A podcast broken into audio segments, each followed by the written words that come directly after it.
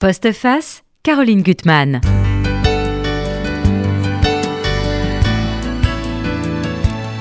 Les morts vivent à travers nous, et la pire défaite serait de les laisser mourir une seconde fois en les abandonnant à l'oubli. Il y a les photos, bien sûr, mais elles. Il y a aussi et surtout l'attention qu'on doit leur prêter en traquant les souvenirs, en laissant émerger, ressurgir les émotions. Mais il y a plus grand encore, c'est le pouvoir des mots. Des mots justes qui courent, qui redonnent le mouvement, la couleur et la musique aux images du passé. Rares ont ce pouvoir, c'est celui d'un grand écrivain et aussi d'un homme de cœur que je reçois aujourd'hui. Et j'en suis très heureux. Jérôme Garcin. Merci Caroline. Vous publiez Mes Fragiles euh, chez Gallimard. Euh, vos Fragiles, on le dit tout de suite, c'est votre mère Françoise et, votre frère Laurent qui sont morts à six mois d'intervalle.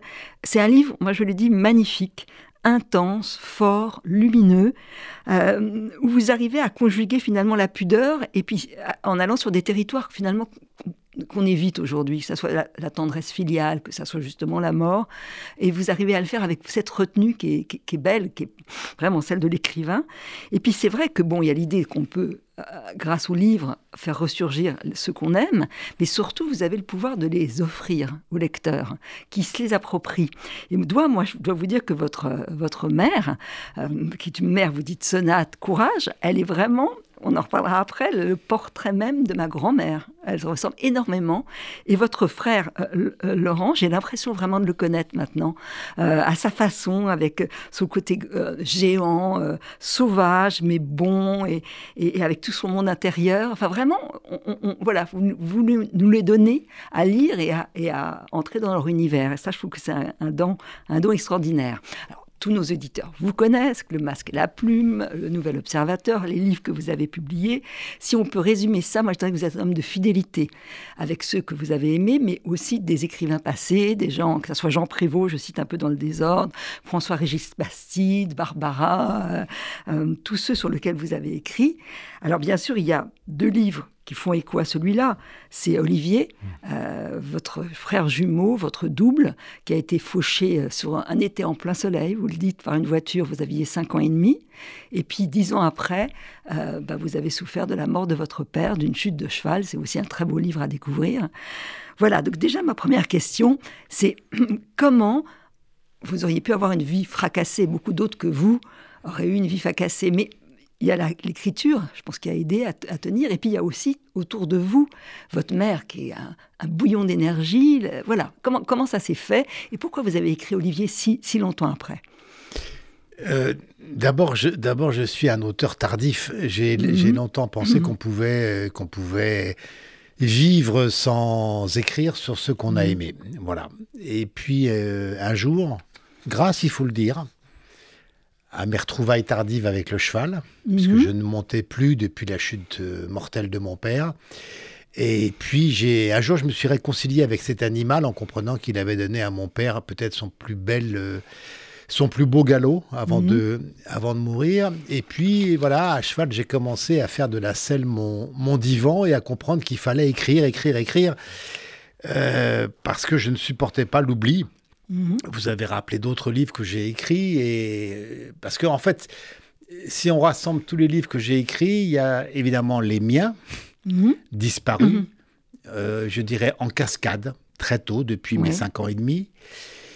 Et puis il y a les autres que j'ai fait rentrer dans ma famille, effectivement, euh, qui sont tous d'ailleurs des jeunes morts, résistants écrivain Jean Prévost, euh, euh, mais aussi Jacques Lucéran, cet aveugle résistant, euh, voyant, hein, lui aussi, le poète magnifique Jean de la Ville de Miremont, mort à 28 ans dans la Grande Guerre, pendant la Grande Guerre, etc., etc. C'est vrai que j'ai, il y a un point commun entre ces livres, entre les miens et ces romans biographiques, euh, sans oublier le dernier qui était Gérard mhm. Philippe, euh, mon beau-père, il y a hein. mort à 36 ans. Euh, le point commun, c'est que c'est toujours fondé sur ce sentiment que j'éprouve que l'oubli est un scandale. Oui. que la force de l'écriture, s'il y a une force, mhm. c'est de pouvoir obliger la mémoire à travailler sur mhm. ce qu'on a aimé. J'ai vraiment le sentiment profond que, en tout cas pour moi, ça m'a totalement mhm. libéré, parce qu'évidemment, à une époque, je pensais qu'il fallait garder les morts pour soi, qu'il ne fallait mhm. pas, par pudeur, les divulguer, en parler. Et écrire m'a permis, comme vous le disiez très justement, j'aime beaucoup ce mot, que, ce verbe que vous avez utilisé, de les offrir aux autres. Mhm. Euh, euh, quand j'ai écrit tardivement, vous avez raison, ce livre sur Olivier, sur mon jumeau mhm. euh, fauché par une voiture en 1962, mais dans une scène évidemment traumatique que je n'ai jamais oubliée puisque c'était mhm. sous mes yeux. quand j'ai écrit Olivier, j'ai d'abord donné à un enfant d'à peine 6 ans un tombeau de papier et je trouve que c'était euh, beau qu'il reste dans la mémoire des autres, mais en même temps, je l'ai offert, pour reprendre votre terminologie, à ceux qui évidemment n'ont pas pu, n'ont pas eu l'occasion, n'auraient pas pu rencontrer ce petit jumeau d'à peine 6 ans. Et donc, euh, tout ça, à mon avis, est, très fort parce que euh, c'est peut-être le pouvoir que n'ont pas euh, ceux à qui j'ai consacré aussi un livre il y a quelques années, qui sont mes, mes aïeux médecins. J'ai cette génération de médecins qui me précèdent, euh, ça s'appelle le syndrome de Garcin. Euh, euh, j'ai été, j'ai vécu dans la mythologie de ces grands médecins, ces grands patrons, souvent de médecine, dans tous les domaines, qui ont sauvé des vies avec mm. une bienveillance, un altruisme, un sacerdoce inouï. J'ai un petit avantage sur mes aïeux médecins, mhm. c'est que eux les ont soignés, ce que je serais incapable de faire, mais moi je peux les faire sinon revivre, du moins je peux prolonger leur vie terrestre. les rendre présents et, les rendre, et les rendre présents. Et c'est ce que j'ai voulu faire évidemment mhm. avec, euh, avec, euh, ma mère Françoise et avec mon, mon frère, euh, mon frère Laurent, qui sont morts à six mois d'intervalle en 2020 et en 2021. Alors, ce qui est très beau, je trouve, dans votre livre, c'est que vous observez le temps qui passe, dans la perception des, des, êtres que vous avez aimés. Vous dites d'ailleurs, en parlant de votre frère, ce frère si fragile, maintenant qu'il est mort, il me paraît plus fort et je me sens plus faible. Donc il y a quand même dans le livre sans arrêt une métamorphose, je trouve, des personnages et j'aimerais lire. Vous savez combien j'aime Gérard Nerval, ce poème qui est tellement juste où il parle de sa grand-mère qu'il a adorée, qui est morte depuis trois ans. Donc il y a le bruit des morts euh, au départ, puis les gens oublient. Et lui, il écrit euh, Moi seul j'y songe et la pleure souvent. Depuis trois ans, par le temps prenant force, ainsi qu'un nom gravé dans une écorce, son souvenir se creuse plus avant. Ça, ce cheminement des morts en soi, euh, je trouve qu'il est très visible euh, dans ce livre. Pourtant, euh, en parlant, on, parlera de Laurent, on parlera de, votre mère, mais on verra comment votre perception de Laurent peut changer. Enfin, moi, je l'ai. Mais parce que, parce que c'est ma conviction profonde qui n'a rien à voir avec la foi, encore moins avec la religion. ma conviction profonde, mais qui a à voir avec la spiritualité, mm. euh, c'est que euh, il y a ce que Emmanuel Berle appelait la présence des morts. Mm. Et, je crois, moi, la présence des morts. Je pense que, pour tout vous dire, Caroline, c'est que la, la, la, la, évidemment que j'ai connu, peut-être de manière précoce, beaucoup de drames mm-hmm. depuis mes six ans.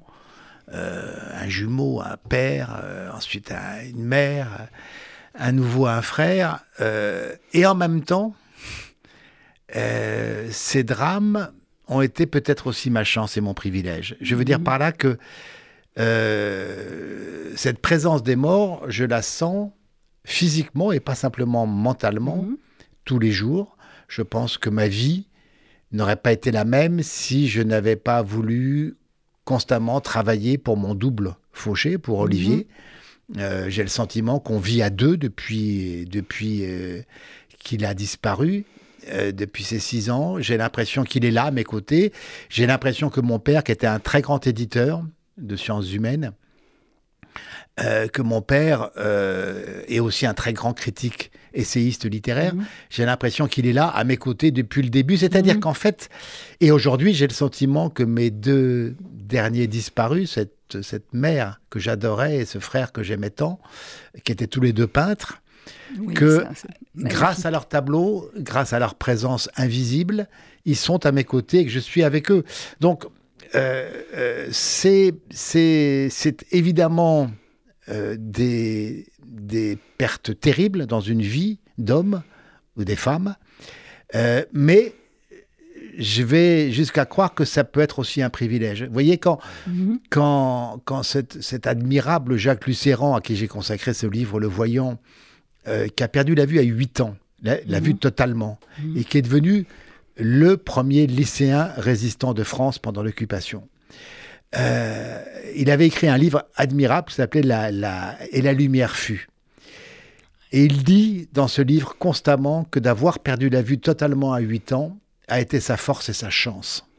Et qu'il mhm. a appris à sentir, à voir, à aimer, à envisager à partir de son monde mhm. intérieur ce qu'était le monde réel, avec beaucoup plus de sensibilité et d'intelligence que s'il mhm. avait gardé ses yeux toute sa vie. Euh, je suis pas loin de penser que, que, que notre nuit avec les morts est aussi une lumière supplémentaire. Et puis vous avez eu c'est pas des béquilles, on peut pas dire ça, mais votre mère, qui était d'un courage extraordinaire, lumineuse, gaie, intrépide, qui a supporté euh, même Elle était incroyable. incroyable.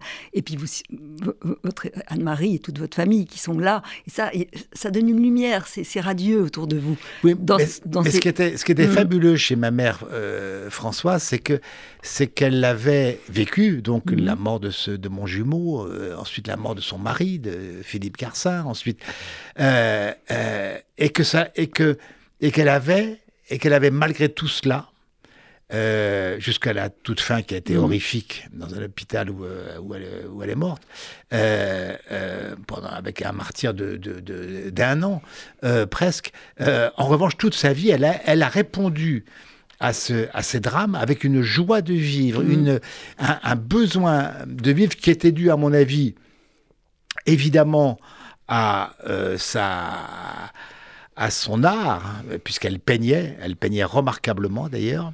C'était, elle avait fait des beaux-arts, elle avait été restauratrice de, tableaux. Euh, ça, c'était sa première force euh, mhm. de vie et de survie. Et puis la foi, c'était mhm. une, une, femme, euh, une femme qui était, qui avait une foi catholique enracinée en elle, mais je dirais une, voix, une foi qui allait au-delà même de, euh, de, sa, de son catholicisme. Vous la montrez, c'est amusant avec Michael Vonsdal. parce que mon, mon, mon, fils aîné, euh, Gabriel, qui s'est converti au judaïsme quand il avait 20 ans, il a 40 ans aujourd'hui.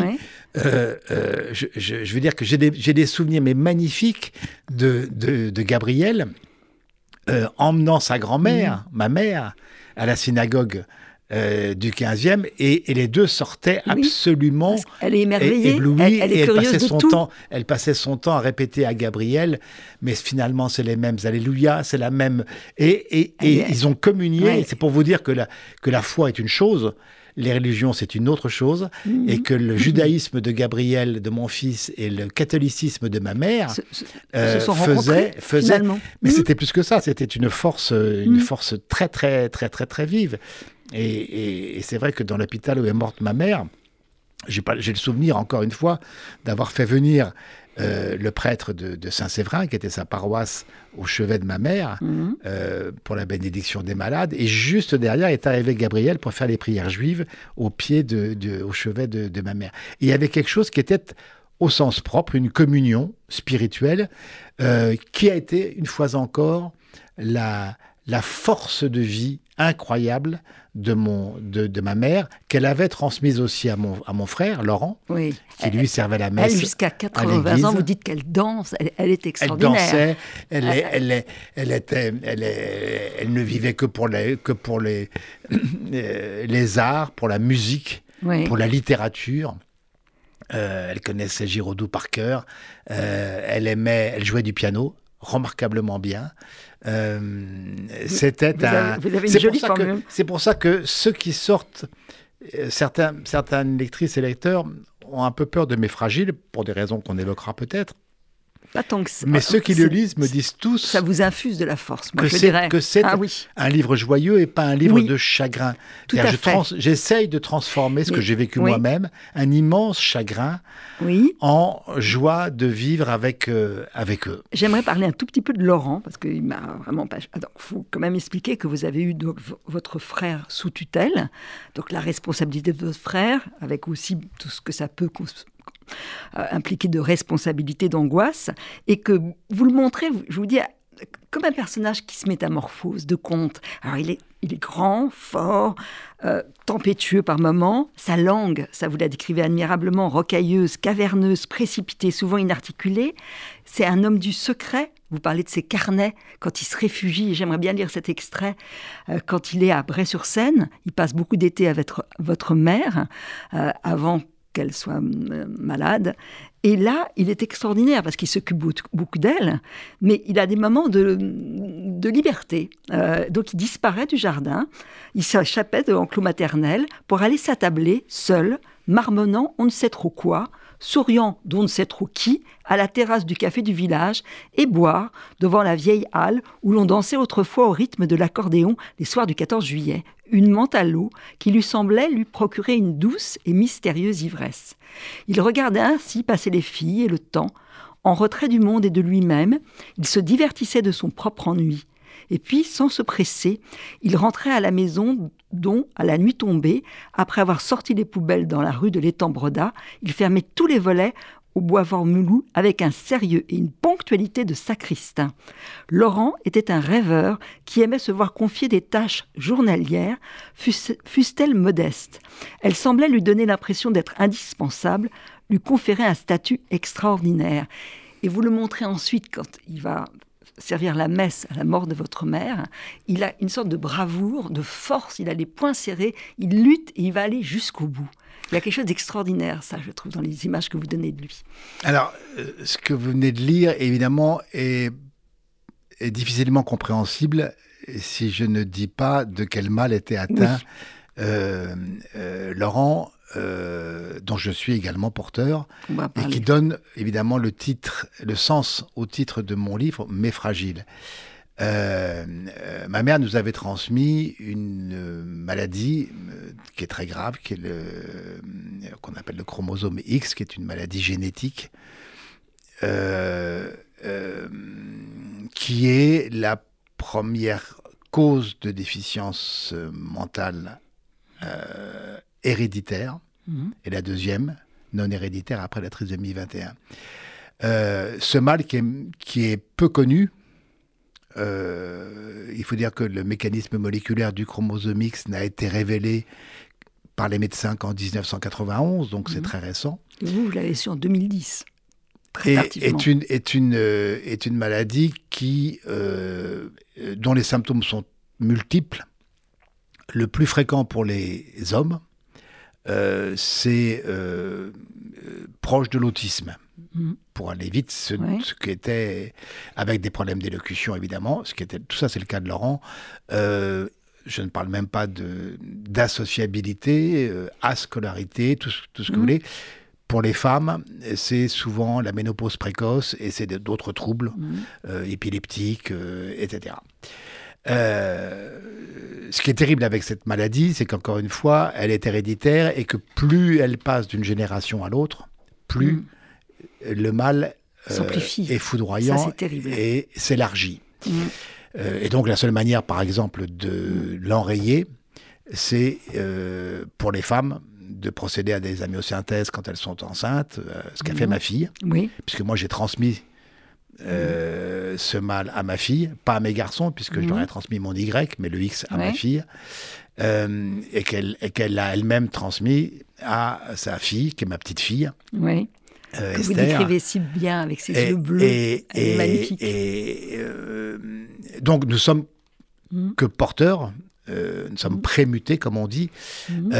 Laurent, lui, était évidemment, on est, si vous voulez, des malades, des malades sains. Laurent était, était profondément atteint et ça a ravagé évidemment une partie de la, de la famille. Mhm. Et c'est le cas, c'est la raison pour laquelle aussi d'ailleurs, je, je vais être très très clair, euh, euh, j'ai donné évidemment ce, ce, mot fragile à mon titre parce que je voulais, pour moi c'était un, une signification euh, à la fois intellectuelle et poétique. Mhm. C'était des êtres fragiles derrière leur force apparente. Oui. Mais c'est aussi parce que je voulais euh, rendre public une maladie dont personne ne parle. Personne ne connaît. Alors que qu'elle provoque des, des, des, des, problèmes gravissimes dans un nombre incroyable de familles. Euh, et d'ailleurs, dès le moment où j'ai commencé à être interrogé sur ce livre, je suis, je suis passé à la radio ou à la télévision. Évidemment, j'ai reçu beaucoup, beaucoup, beaucoup de, témoignages, de lettres de familles dont, euh, qui sont frappées par ce X fragile et d'associations euh, voire mm. de, de, médecins. Donc, donc euh, euh, c'est l'aspect peut-être le plus scientifique et documentaire de mon livre, c'est que je veux que ça se sache. ça se sache. Je veux qu'on puisse, parce que c'est héréditaire, l'enrayer par ces procédés qui ne sont pas forcément agréables évidemment pour les femmes mm. qui portent un enfant, mais qui est la seule manière d'arrêter. Sinon, sinon, encore une fois, euh, vous voyez, dans, ma famille, euh, euh, ma mère et ses deux sœurs étaient mm. porteuses de ce chromosome X. Mm. Donc, vous imaginez un peu. vous faites tout pour, bien sûr, que jamais votre mère ne le sache. Alors, et ça, vous avez bien fait, parce que dans le livre, il y a beaucoup de culpabilité. J'ai fait le test à la salpêtrière avec ma fille en 2010. C'est là que j'ai découvert que j'étais mm. porteur et que ma fille l'était. on a rencontré des médecins qui d'ailleurs nous expliquent que on peut connaître d'ici euh, dans l'avenir des problèmes neurologiques qui sont liés à ce mm. X fragile. Bref, euh, et quand je l'ai appris, c'est vrai que, et je le raconte dans ce livre, mm. j'ai fait un choix filial, c'est de ne pas le dire à ma mère. Vous avez bien fait. Euh, je ne sais pas si j'ai raison ou pas, je m'en suis un peu voulu peut-être, mais je me suis dit non seulement je vais ajouter à tout ce qu'elle a vécu mm, une nouvelle, un nouveau drame, parce que c'est un drame, il faut dire la vérité. Et deuxièmement, je me suis dit, je ne veux pas changer le regard magnifique, protecteur, bienveillant qu'elle a sur Laurent, dont elle voyait bien mm. à quel point il était handicapé, mm. mais dont elle voulait faire un, fils peut-être uniquement fragile. Oui, fragile. Dans l'acception. Et, en même temps, elle a développé son talent. Enfin, on y reviendra. Elle lui a euh, fait Absolument. Un, endroit où il pouvait dessiner à la Bastille. Enfin, elle est extraordinaire pour et donc, et donc, je, ne voulais, je ne voulais pas. Et je, et je lui ai tu ce, cette, euh, cette, euh, les résultats de ce test. Euh, que j'ai révélé aux autres membres mhm, de la famille pour qu'ils fassent tous des tests. Mais en revanche, je ne l'ai pas dit à ma mère jusqu'à sa mort. Elle n'aura pas su que qu'elle a. Parce que, vous voyez, le problème aussi de, cette, de ce chromosomique, c'est que. et c'est ce qui m'arrive aujourd'hui encore, c'est que j'en ai hérité, je l'ai transmis à ma fille et à ma petite fille.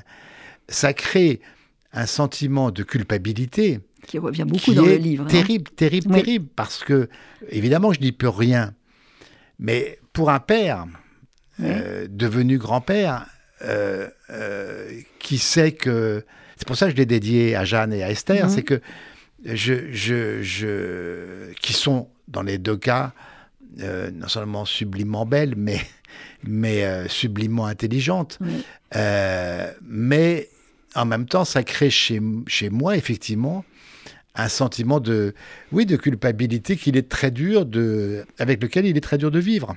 Alors vous êtes drôle, à maman, euh, je vous cite, euh, tant d'aïeux médecins du côté maternel comme du côté paternel, tant de chirurgiens depuis les champs de bataille napoléoniens, tant d'explorateurs du cerveau, du foie ou des poumons, tant de cliniciens du grand âge et de la prime enfance, tant de chercheurs émérites, tant de soigneurs bienveillants, et pas un pour diagnostiquer les gènes défectueux ni étudier l'hypermétallie attends, métallie pardon, de l'ADN, les cordonniers sont toujours les plus mal chaussés. Ça, c'est vrai.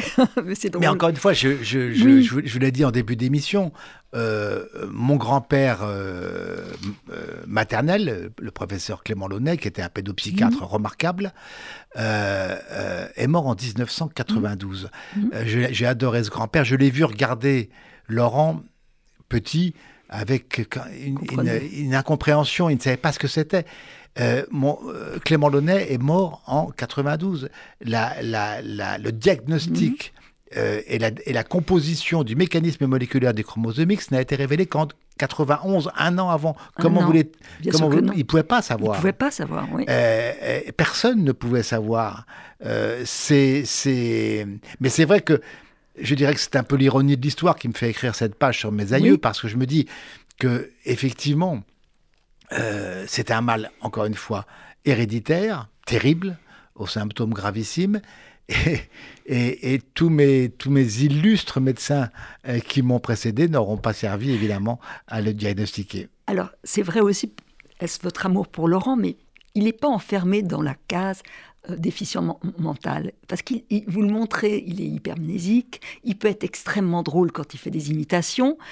L'espèce de, sérieux qu'il met pour euh, s'occuper de toutes les tâches qu'on lui confie, et puis surtout ce talent, vous dites ce taciturne, quand il peint, il devient, il y a un monde en lui, le, monde qui tait à l'extérieur, tout son monde intérieur, il arrive à l'exprimer. Donc, donc il échappe. Alors, oui, euh, parce que c'est votre regard aussi de frère. Mais vous avez tout à fait raison. La, la, évidemment, j'ai été contraint, juste après la mhm. mort de ma mère, euh, de le prendre en charge, de demander à mhm. la justice, ce que j'ai obtenu aussitôt d'ailleurs, la tutelle de mon frère, et de l'inscrire euh, à la maison du handicap, MDPH, mhm. euh, pour imaginer dans son avenir un lieu de vie où il serait protégé.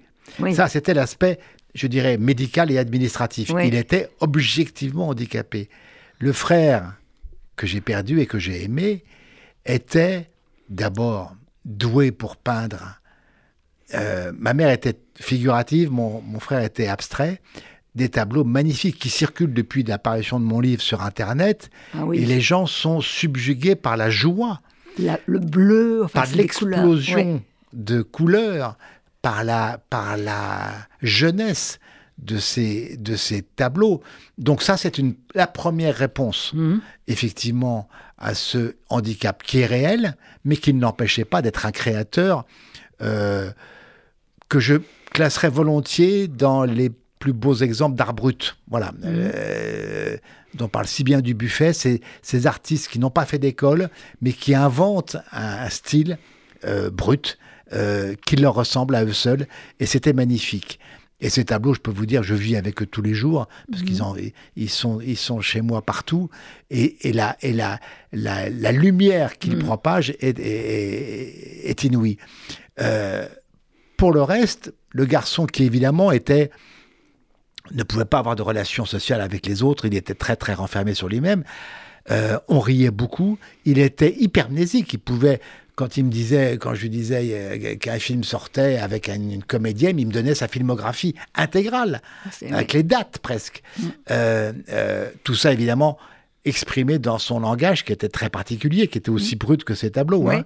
euh, parfois incompréhensible pour d'autres, mais il, était hypermnésique, il, il, circulait dans Paris avec une connaissance que vous n'avez ni vous euh, Caroline ni mm. moi, nous n'avons euh, des lignes de métro, des numéros de, bus. Des, mm. il, était, il était pour ça incroyable. Donc, il avait sa, je dirais qu'il avait, c'était un handicapé qui avait sa propre intelligence. Oui. Et qui avait son propre art, mais aussi sa propre intelligence, qui était, euh, qui était et qui expliquait aussi les dialogues parfois très humoristiques qu'ils avaient euh, qu'avait Laurent avec, avec, avec notre mère.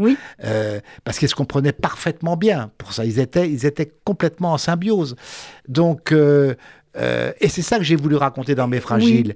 Pas le portrait d'un handicapé du tout. dont la fin a été pour moi, pour le coup, un calvaire, parce que c'est vrai que, que, voir ce garçon intubé, euh, parce qu'il avait attrapé le Covid euh, après une crise d'épilepsie, intubé à, Pompidou, dans un coma au, pire du moment du, du, du Covid, c'était un spectacle d'horreur. Mais tout le garçon que je raconte ensuite, euh, avant sa mort, c'est le contraire de ça. Mm. c'est un garçon qui, évidemment, avait énormément de soucis, de problèmes, euh, mais qui était un. qui était. Il est mort, il avait 55 ans, qui était resté, dans le plus beau sens du terme, un enfant.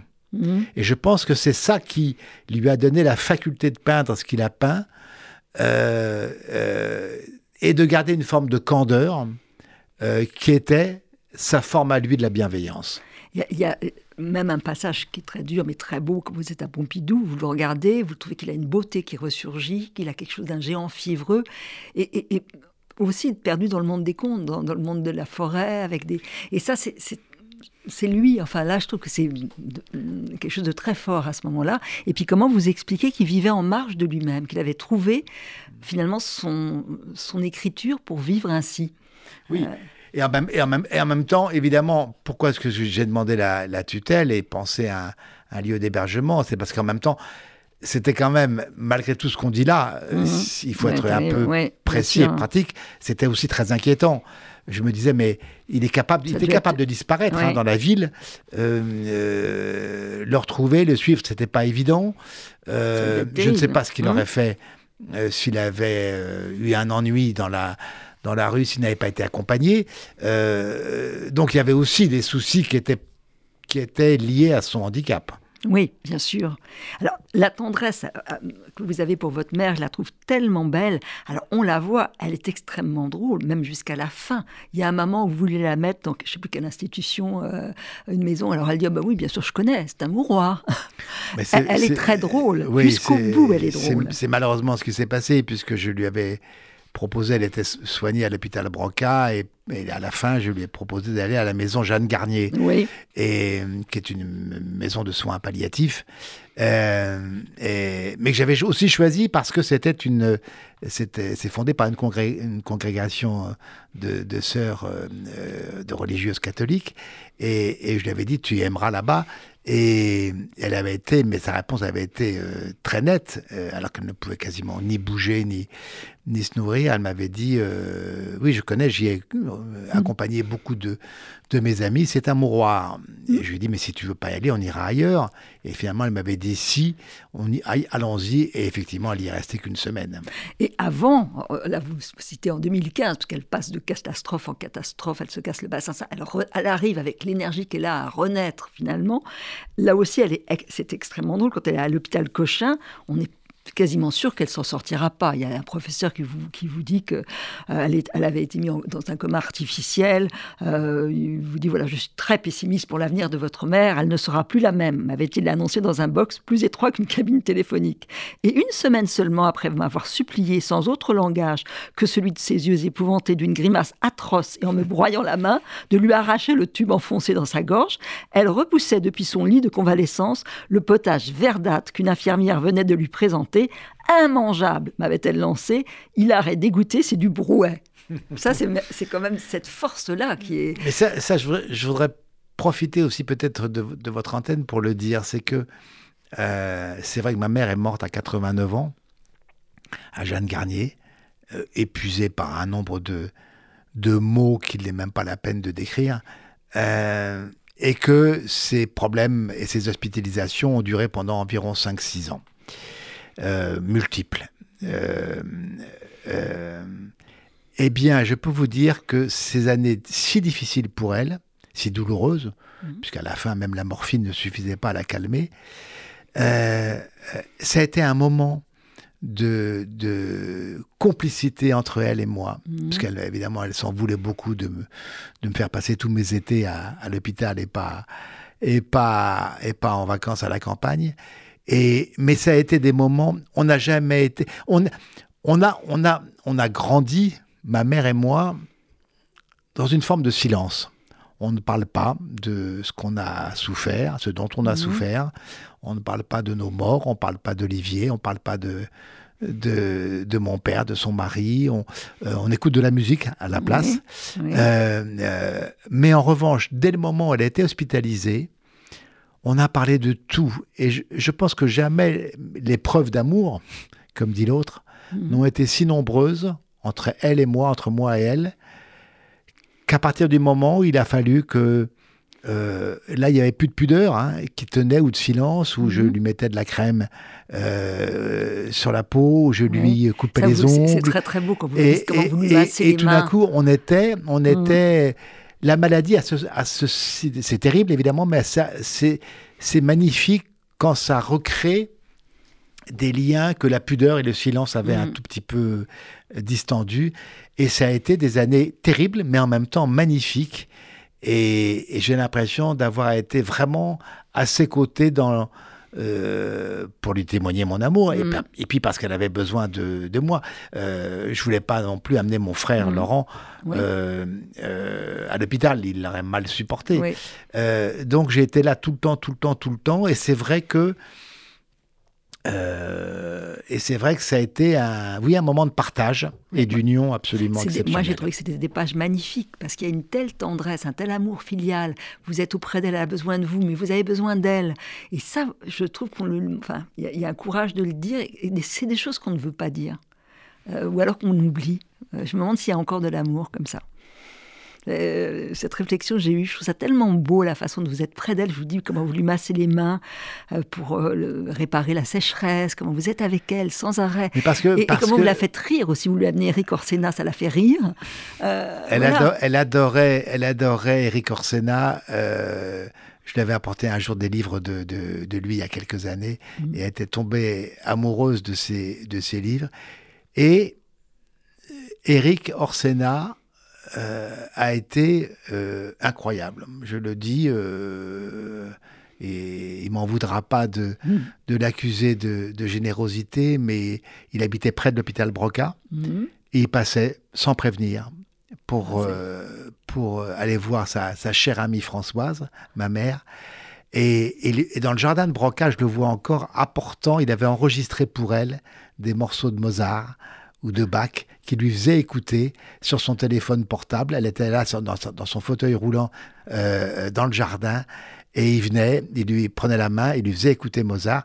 Et c'est vrai que c'était cette attention merveilleuse pour elle qui était amoureuse du biographe de Le Nôtre mmh. et, de, et, du, et du peintre des jardins. Euh, a été un, il a été merveilleux et il lui a fait à la fin un bien inouï. Ouais, votre mère sonate. On va écouter un tout petit peu de Mozart, parce que c'est ça qu'il incarne. Euh, je l'ai, elle, ou manette.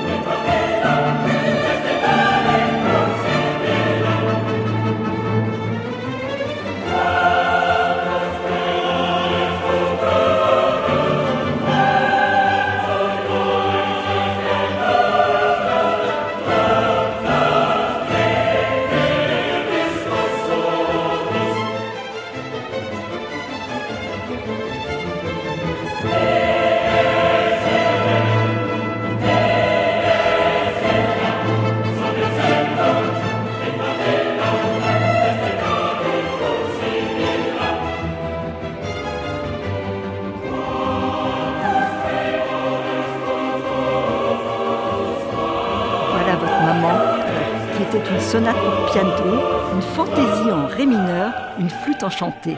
C'est beau d'écrire ça sur sa mère. C'est vrai qu'elle Elle, écoutait de la musique du matin au soir. Quand elle n'en jouait pas, elle écoutait de la musique du matin au soir. Et à l'hôpital, à Broca, elle m'a demandé une seule chose, c'est de lui apporter la radio pour pouvoir écouter les radios qui diffusent de la musique classique toute la journée elle est vraiment la lumière sans arrêt. Alors, il y a des images qui reviennent, et ça, j'ai trouvé c'est très beau, quand vous vous souvenez de votre euh, votre mère et de Laurent, et de ce lien qui était la peinture. Mm. Vous êtes à Noirmoutier, je voudrais lire ce petit mm. passage, où alors ils sont tous les deux à côté pour peindre, c'est ça? Oui, parce qu'on avait une petite maison à Noirmoutier.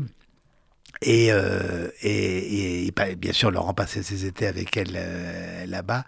Et un jour, je les ai vus partir chacun avec son chevalet, ah, se poster devant les marais salants mm. de, de, de, Noirmoutier. Et, d'un côté ma mère, les deux, c'était vraiment des chevaliers, des, chevaliers, des mhm. chevaliers euh, jumeaux, et, ma mère peignait de manière à la fois impressionniste, mhm. tellement délicate les, le ciel euh, de Vendée qui tombe dans les marais salants. Et à côté, euh, à partir de ce Mhm. même paysage, euh, Laurent inventait des terres inconnues, des ciels inconnus, euh, Oui. des mondes nouveaux. Et, et les deux ensemble, de dos, les voir euh, peindre, euh, chacun son, son son, univers monde. propre. Ah oui. C'était pour moi évidemment la peut-être la une des images les plus bouleversantes et de leur amour et aussi de leur euh, Liberté, au fond. de leur liberté, de Mm. leur et de leur talent parce que c'était deux, deux peintres deux peintres remarquables. Je lis juste ce, ce petit extrait, voilà, avec leur chevalet qui se frôlait. Elle peignait la tombée délicate du ciel atlantique sur ses marais salants, tandis que de son côté, il représentait des paysages intérieurs et amniotiques. Je trouve ça beau, et c'est vrai, parce que ce que j'ai vu, voir. À elle, toutes les nuances de bleu, de vert amande, de rose pâle. À lui, le jaune d'or, le rougeoyant, l'orangé de Vendée. À elle, la joyeuse, des aplats mélancoliques. À lui, le ténébreux, l'éclat du soleil à son zénith. C'est beau ça, tous les deux, ils, ils vont finalement dans le, dans le contraire de leur être, un peu dans leur façon. Et en même temps main dans la main et pinceau pinceau dans le pinceau. Oui, oui, oui. Et, et les tableaux, de Laurent, il y a une autre description un peu plus lointaine, où vous, vous montez, oui, la, la, la, la, la- l'espèce de le talent qu'il a. Oui, Vrai parce que, talent. parce que c'était. D'ailleurs, dans les deux cas, je peux vous dire que c'était. Le talent était, était en même temps très modeste. Ni, l'une ni l'autre ne signaient leur tableau en général. Mhm. Euh, euh, mais il y avait quelque chose chez Laurent qui, qui lui était propre, qui, était, qui, qui m'a toujours fait penser, outre l'art brut, à l'art pariétal. Il y a quelque chose qui était, qui était instinctif et que l'art réussissait à, à exprimer. Euh, ça aurait pu être au fond d'une grotte, comme ça aurait pu être. euh, euh, c'était vraiment, c'était vraiment la manière dont il regardait, euh, c'est-à-dire évidemment pas comme nous, dont il regardait le monde. et est-ce qu'il écrivait sur ses carnets un peu secrets? Est-ce qu'il y avait des, des échos avec ses peintures C'était très hein? kabbalistique, c'était très, c'était plus proche du hiéroglyphe que de que de l'écriture cursive. C'était des des pensées. C'était aussi des choses bouleversantes pour moi. Évidemment, c'était des noms avec des téléphones parfois ou des rendez-vous qui n'avaient pas lieu évidemment ou des Ouais. ou des gens à qui il voulait écrire euh, des cartes postales qui n'envoyaient pas. C'était plein de c'était plein de non-dits, voilà. Oui. C'était écrit, mais c'était rempli. C'est-à-dire, il passait son temps. euh, je le vois euh, encore une fois à la campagne. euh, il, il noircissait ses carnets. Euh, C'était quelque chose pour inscrire quand même mais c'était, les choses. pardon. C'était quelque chose pour inscrire les choses, peut-être pour lui. Oui, c'était aussi peut-être pour se donner l'illusion qu'il avait une forme de vie sociale, qu'il avait des contacts, qu'il avait des, des amitiés, tout ça. Tout était un peu fan- fantasmé. Mhm. euh, euh, mais son mode d'expression, c'était le. C'était la peinture, hein. c'était l'art. Ouais. Les, les- et les deux, à quoi vous mêlez, enfin, votre mère et lui, peignant à côté, je trouve que c'est une image très très belle. Alors, je, reviens sur, au fond, toute la leçon de ce livre, et qui est tellement importante. C'est, vous le dites, vous, ne croyez pas à un Dieu tout-puissant, mais à la présence des, morts, euh, en citant Berle, euh, je vous lis. Mais plus le temps passe, et plus je crois à la présence des morts. Ils sont là, leur âme demeure, plane et s'obstine. Ils s'annoncent souvent entre chien et loup, dans une lumière tamisée, de petit matin ou de fin du jour, dans un pépiment têtu, une flagrance indistincte entre les pages pelucheuses d'un vieux livre non massicoté, la traînée blanche d'un avion, sous le sabot d'un cheval, près d'un muret en pierre, au cœur battant d'une forêt de pins maritimes. Je leur parle, en silence, depuis si longtemps. C'est une compagnie invisible, heureuse et bienfaisante. Ils n'ont jamais cessé de m'épauler ou de me corriger. C'est tellement beau comment tout d'un coup ça se, voilà le, le souvenir revient, c'est très proustien et comment ceux qu'on aime vont revenir. Euh, euh, c'est ça. Ah, je vais vous dire une chose. D'abord, c'est ce que je pense, mais Je partage ça avec j'ai envie de dire que c'est ce que je souhaite à tout le monde. Oui, ah bah oui. Je pense qu'il faut vraiment et c'est aussi une attention qu'on doit prêter. Euh, une sensibilité qu'on doit avoir, je crois aussi. hein. Oui, puis c'est surtout, il faut avoir confiance. Il faut avoir confiance euh, en celles et ceux dont on a besoin, même s'ils ont disparu. Hmm. Confiance, c'est un beau mot. Jérôme Garcin, je vous remercie pour euh, C'est moi qui vous remercie, Caroline. ce très beau livre, mais fragile, chez Gallimard. Il faut vraiment le livre et c'est un livre qui fait du bien, comme la présence des morts fait du bien. Merci. Merci.